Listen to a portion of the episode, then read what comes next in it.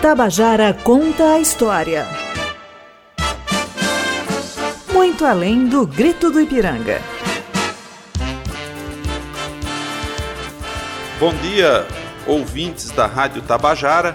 Estamos iniciando mais um programa Tabajara Conta História, muito além do grito do Ipiranga. Um mergulho nos 200 anos da independência do Brasil, os fatores revelados e ofuscados na história.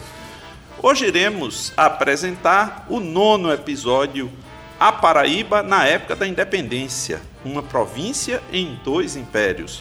E convidamos aqui para debater conosco nessa manhã a professora Serioja Mariano, do Departamento de História da UFPB, e o professor Flávio Brito, do Instituto Histórico e Geográfico Paraibano. Bom, ouvintes, a história da independência ela aconteceu em vários planos, né? não apenas lá às margens do Ipiranga. Né? Aconteceu em todo um vasto território e que envolveu questões que atravessaram tanto o Império Português quanto depois o Império Brasileiro.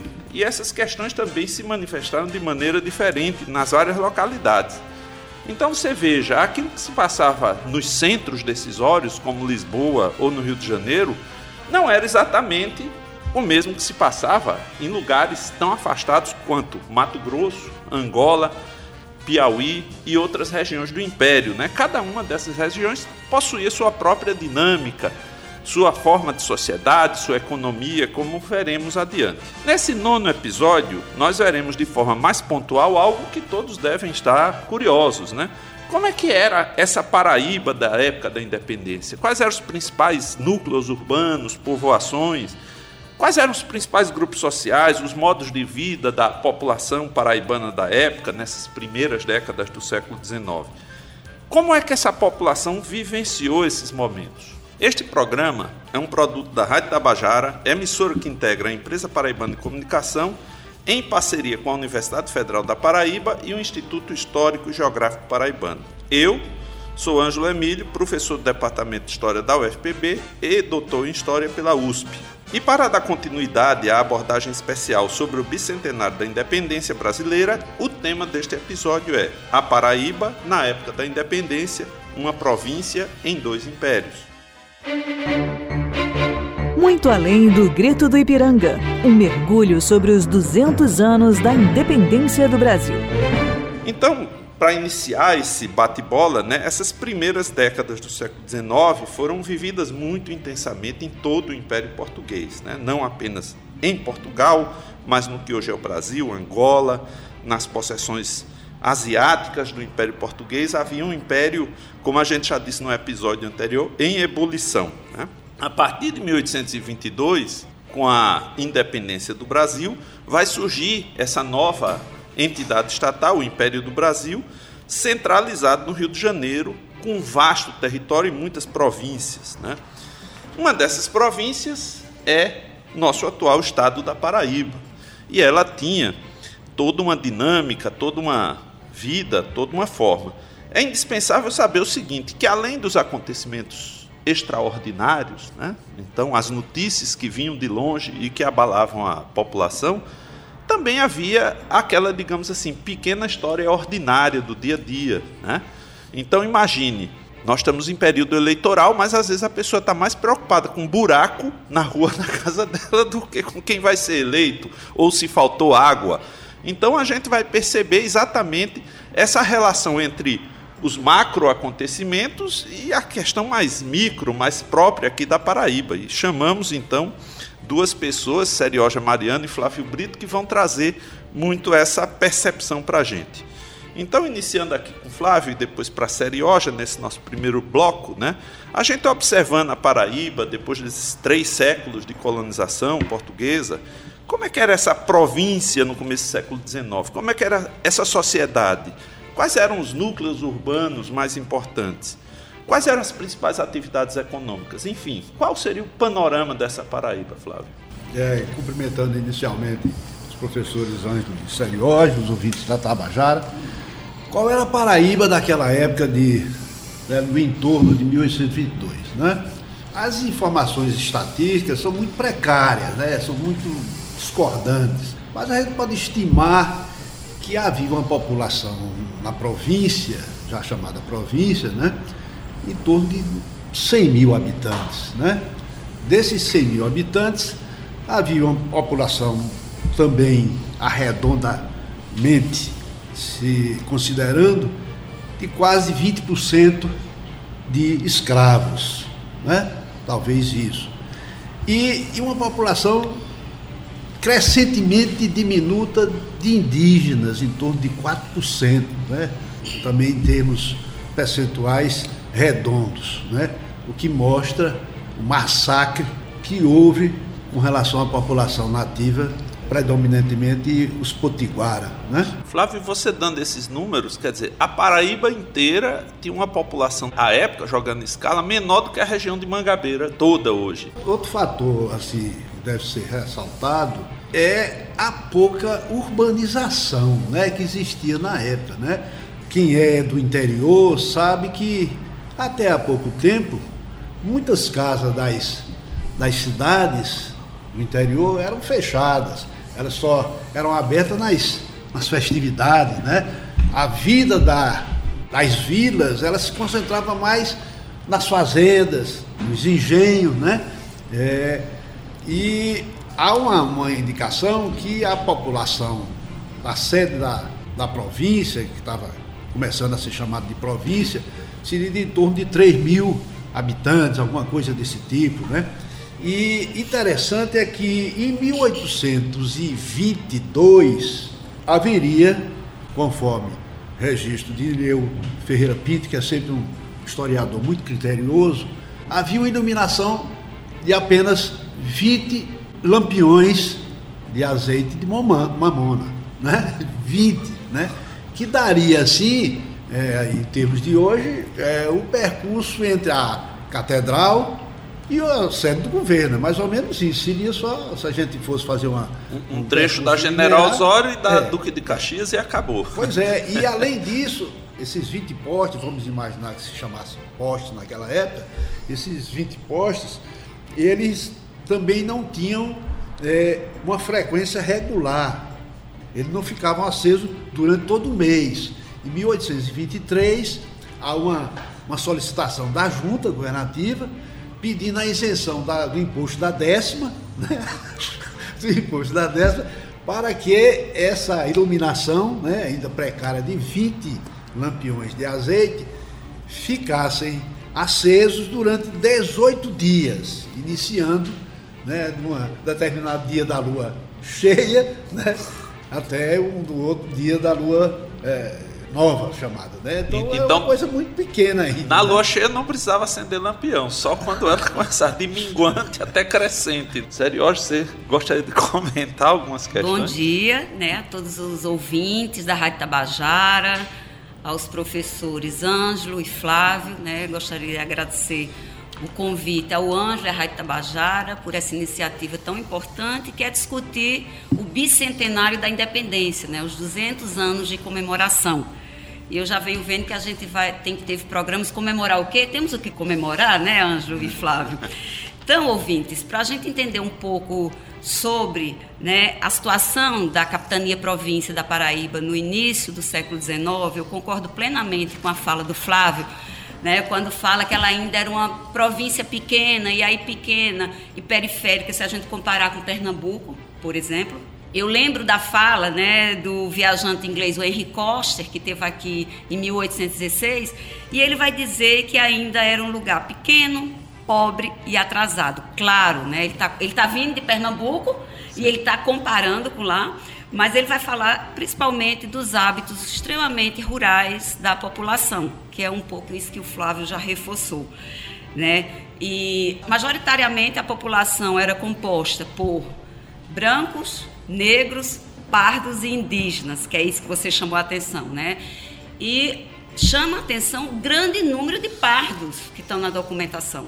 Né? A professora Solange Rocha tem estudado bastante essa população de negros e pardos, e tem mostrado como eles eram importantes, principalmente uma população que é livre e pobre, né, que compõe exatamente essa sociedade.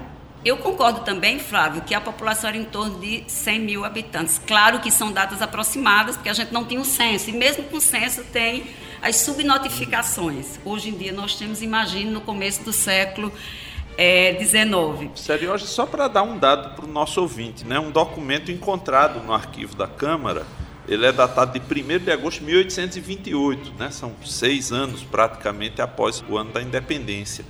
É solicitado para o vigário da paróquia de Nossa Senhora das Neves que ele diga o número de fogos que tem na cidade da Paraíba, que né? São as casas, as né? casas, é. Fogos porque havia o fogo aceso, Isso. exatamente, né? Então fogos no sentido de que ali tem um fogo aceso e que ali reside alguém. Ele informa que para toda a freguesia de Nossa Senhora das Neves, da cidade da Paraíba, existiam 2.260 fogos. Que ele afirma em fide paróquia, né? Em fide paróquia, que é em fé da paróquia. Isso em 1 de agosto de 1828. É muito menos do que qualquer bairro da atual João Pessoa. Detalhe: Bahia, Santa Rita, Lucena e Cabedelo faziam parte do município da Paraíba. Então ele está falando isso para toda essa extensão, né? o que dá uma ideia né, realmente de como é que eram as coisas. Né? De como Agora- era pequeno, né? A Pequeno. nossa capitania província no começo, né? Imagine, por exemplo, Areia, Vila Nova da Rainha, Itabaiana, enfim, outras cidades da época, as proporções deviam ser bem, bem mais pequenas reduzidas. né? e bem ruralizadas ainda, é o que a documentação nos mostra, né? Mas a gente já começa a perceber nesse começo do século XIX um crescimento populacional e econômico em algumas vilas, né?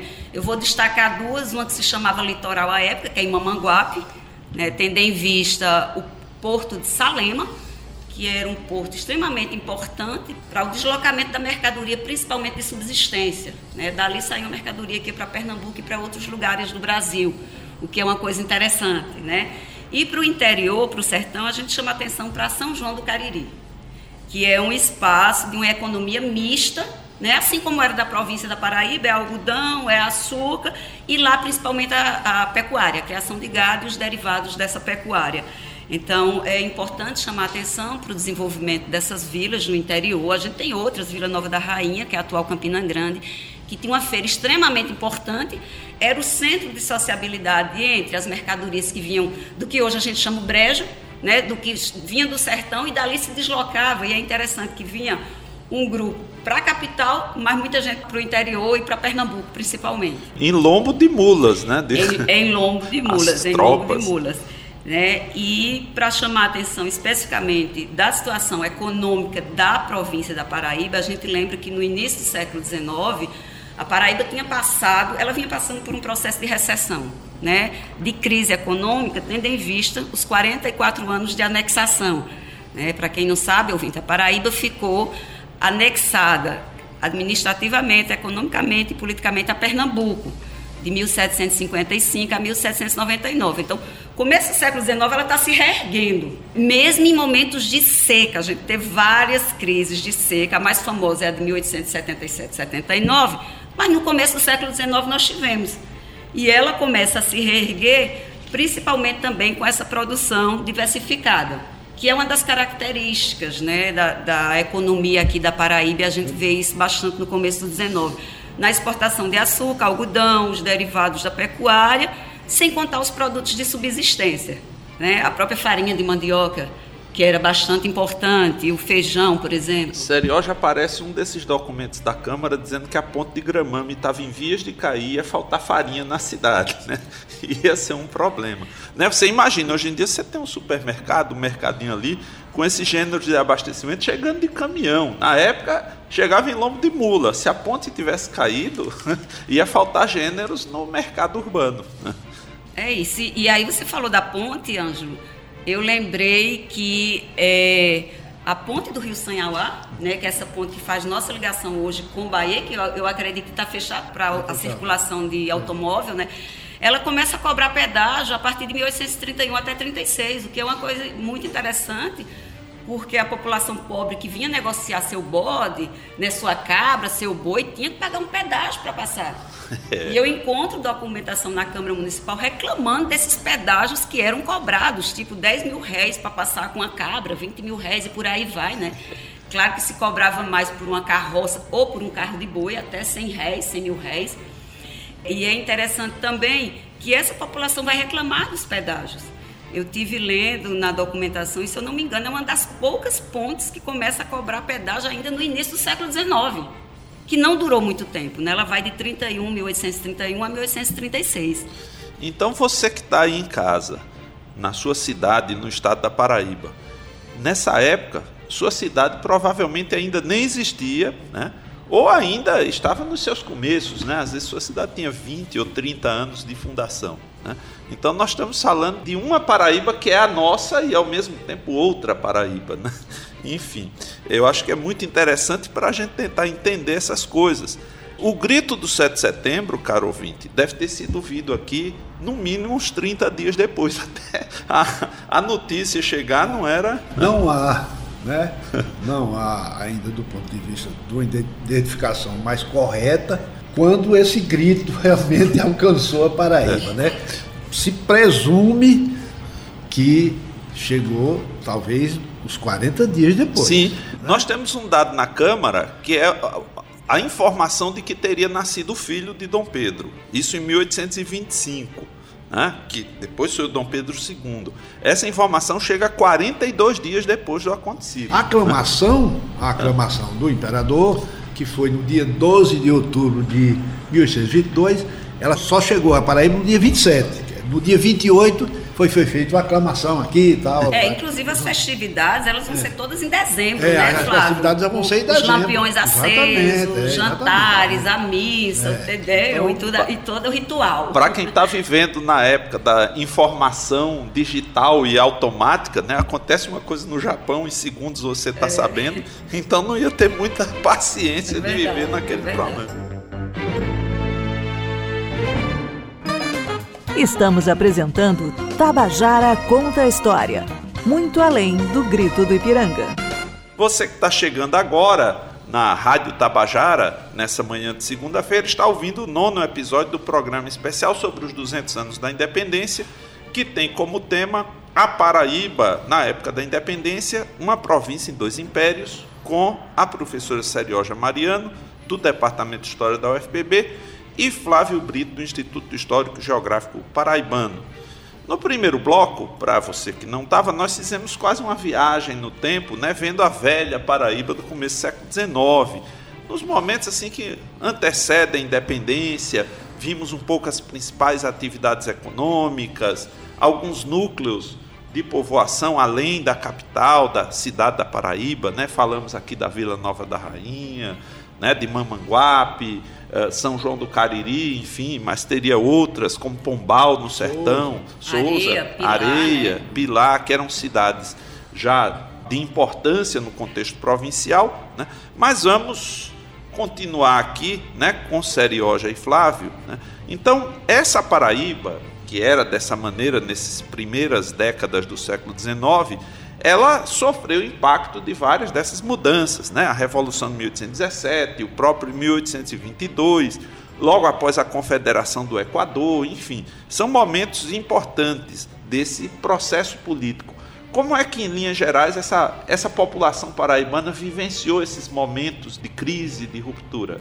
Eu queria ah. é, sugerir, Sério, já tocou num assunto muito importante, que é a parte da anexação da capitania da Paraíba a Pernambuco, né?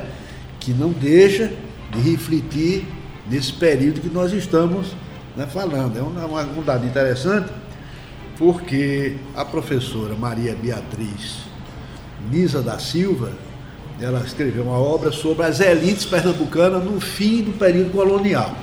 Tem uma coisa bem interessante, que ela diz que a Paraíba, por conta dessa dessa anexação, dessa subordinação a Pernambuco, ela não criou uma elite mercantil que possibilitasse, por exemplo, o envio de estudantes paraibanos para Coimbra. Num período que ela analisou, mais ou menos próximo a esse, esse entorno que a gente está debatendo aqui, foram para Coimbra 118 estudantes. A Paraíba só mandou quatro.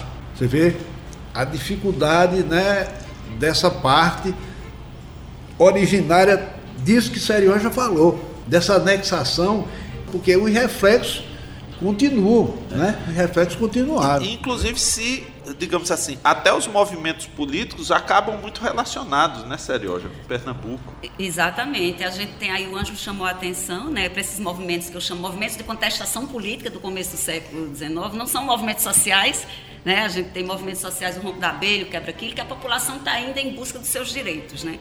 Então, dentro desses movimentos e desse contexto, de 1817, 22 e 24, que é um momento extremamente conturbado, complexo, aquilo que o Anjo chamou a atenção no início da fala dele, está acontecendo a formação, o processo de formação desse Estado Nacional, né, desse império que está se instalando formalmente, mas a gente está vendo que as províncias têm suas especificidades. Apesar de ter a ideia da centralização da corte no Rio de Janeiro, as províncias têm suas especificidades, né? E a Paraíba, diferente do que uma parcela da historiografia do Centro-Sul principalmente fala, ela teve uma participação ativa nesses movimentos, né? Tanto na, na dita Revolução de 1817, no processo de independência de 22 e em 24 na Confederação do Equador, que é uma documentação fantástica.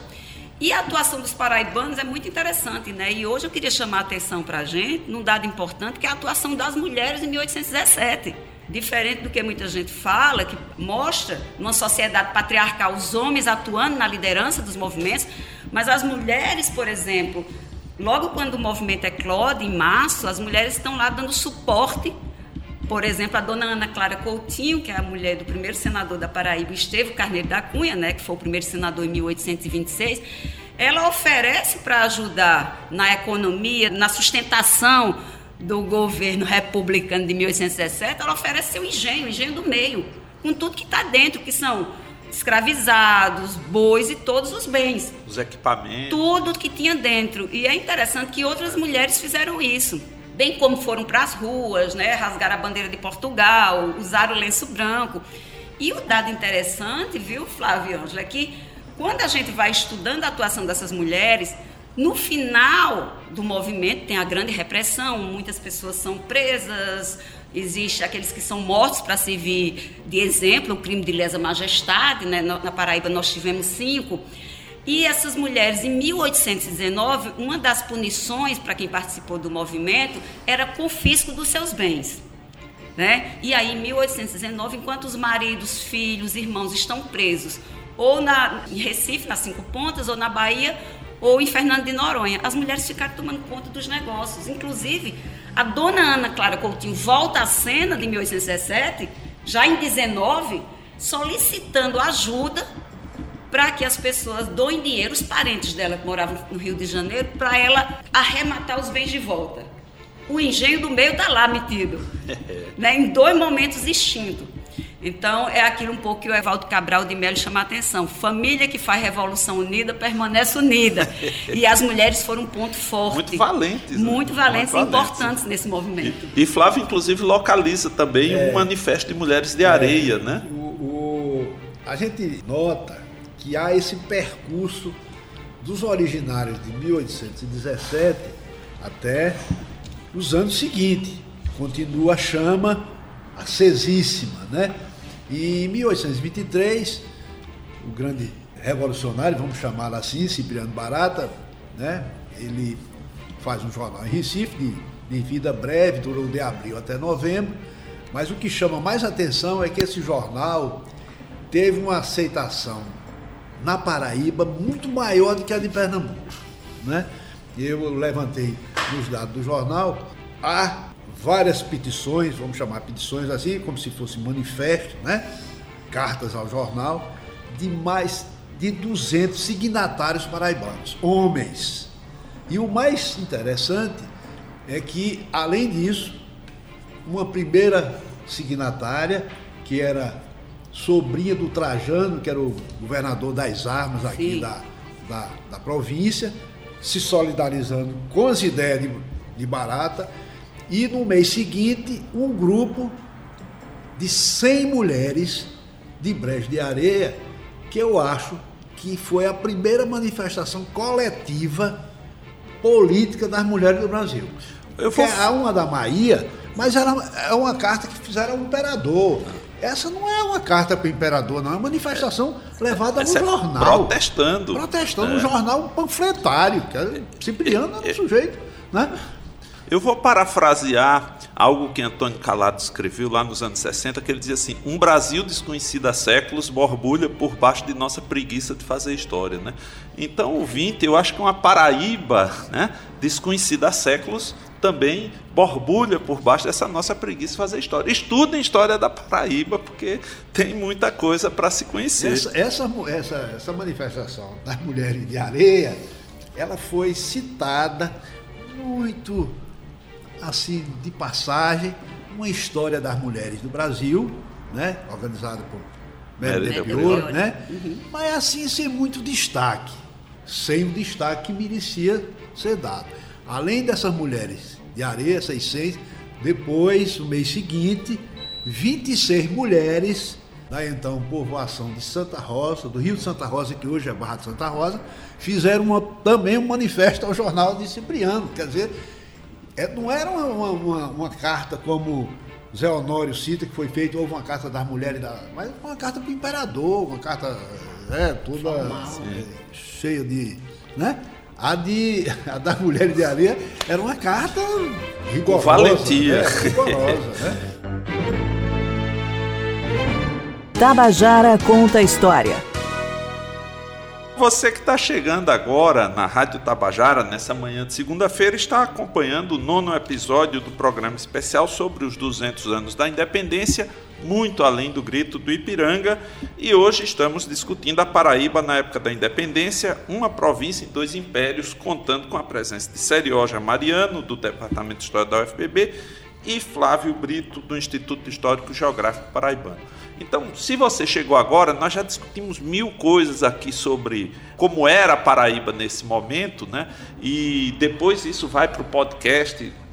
Recomendamos que ouça, né? Porque muitas informações interessantes. Agora descobrimos, inclusive, manifestos de mulheres da atual Barra de Santa Rosa e da atual Areia assinadas lá na época da independência, né? Enfim, vimos um pouco das atividades econômicas, a participação política dos paraibanos e nesse último bloco vamos voltar um pouco ao cotidiano, né? Porque é, essas pessoas viviam dia a dia. Você acordou para ouvir esse programa, foi lá, abriu provavelmente a torneira da pia e lavou o rosto. Essa era uma Paraíba que não tinha água encanada, né? Porque nem existia água encanada. Então, para chegar água para você era outra coisa, não tinha luz elétrica. Então a gente vai achando notícias, assim como é, a população demandando o conserto de fontes que estavam entupidas e aí não havia água. Aparece documento na Câmara de 27 de abril de 1825 pedindo conserto da Rua do Carro, né, que é a atual Barão do Triunfo, pedindo de conservação de estradas, Aparece a posse de um professor de primeiras letras no bairro do Varadouro, em 3 de março de 1825, o concerto da ponte do Mandacaru, construção de um trapiche no Zumbi, né, que é ali na região do Porto do Capim, então para se construir um ancoradouro.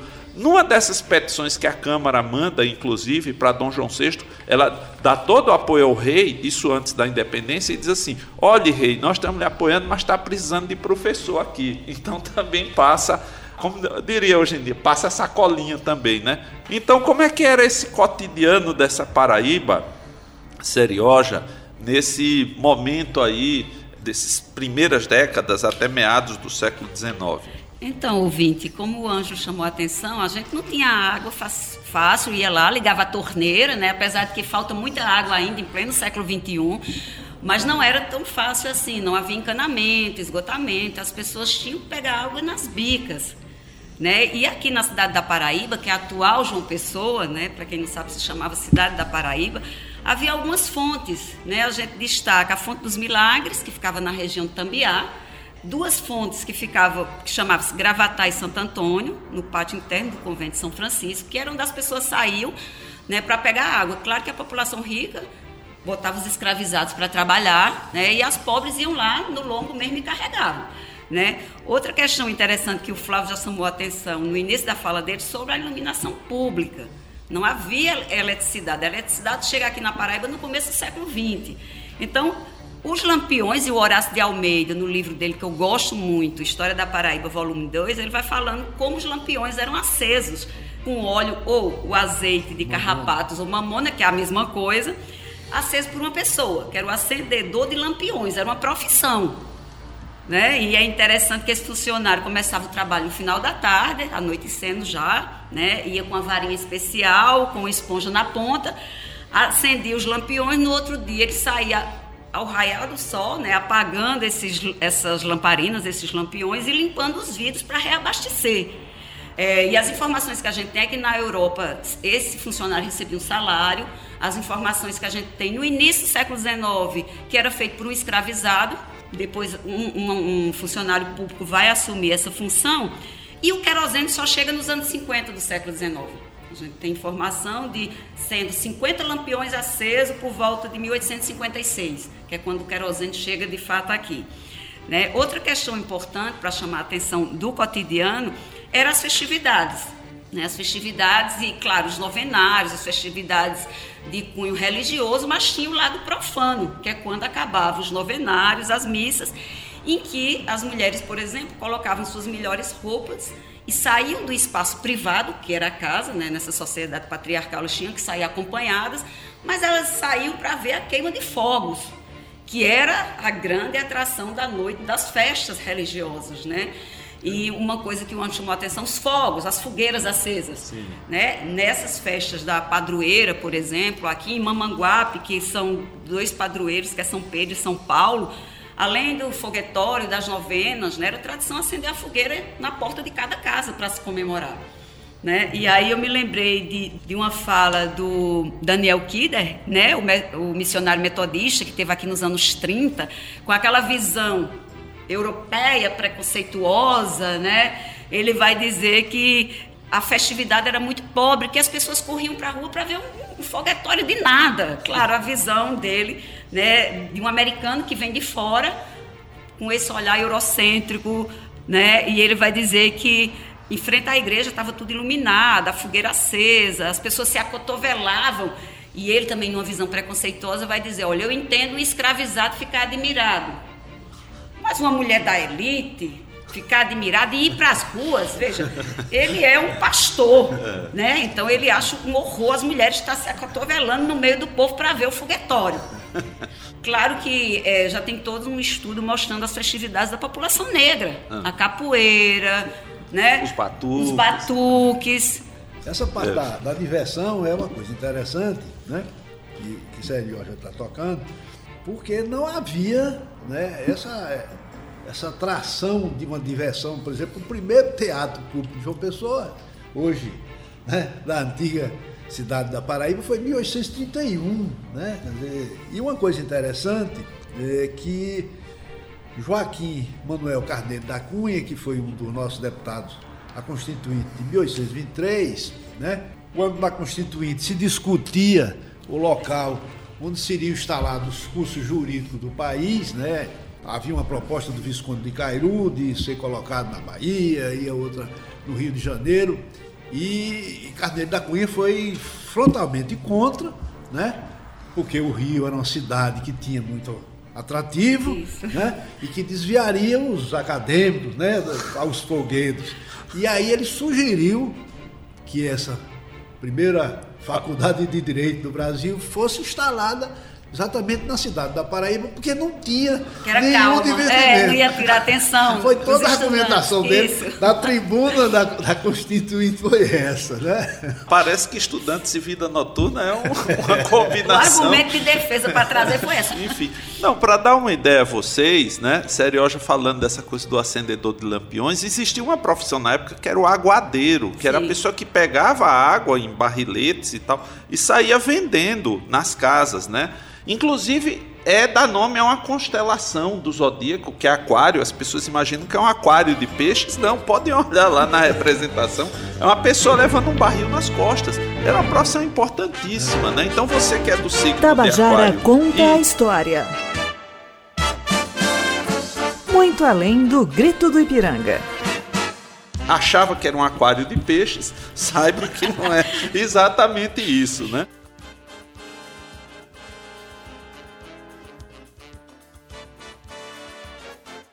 Papo animadíssimo aqui, né? Eu acho que a gente teria para falar dessa velha Paraíba horas e horas, né?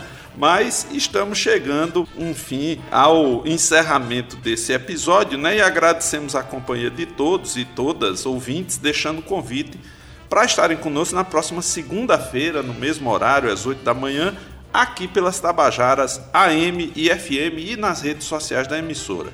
No próximo episódio de Muito Além do Grito do Ipiranga, vamos falar sobre o tema Aqueles que não ficaram independentes: Império e Escravidão no Brasil com a participação da professora Vitória Lima, da Universidade Estadual do Piauí, e Matheus Guimarães, professor da Secretaria de Educação de João Pessoa, enfocando a persistência da escravidão legal no Brasil, mesmo décadas após a independência. Este episódio contou com os trabalhos técnicos de João Lira, roteiro de Fernando Gonçalves, edição e gerência de jornalismo de Marcos Tomás. Eu sou Ângelo Emílio para a Rádio Tabajara Ótima semana para todos os ouvintes. Tabajara conta a história. Muito além do grito do Ipiranga.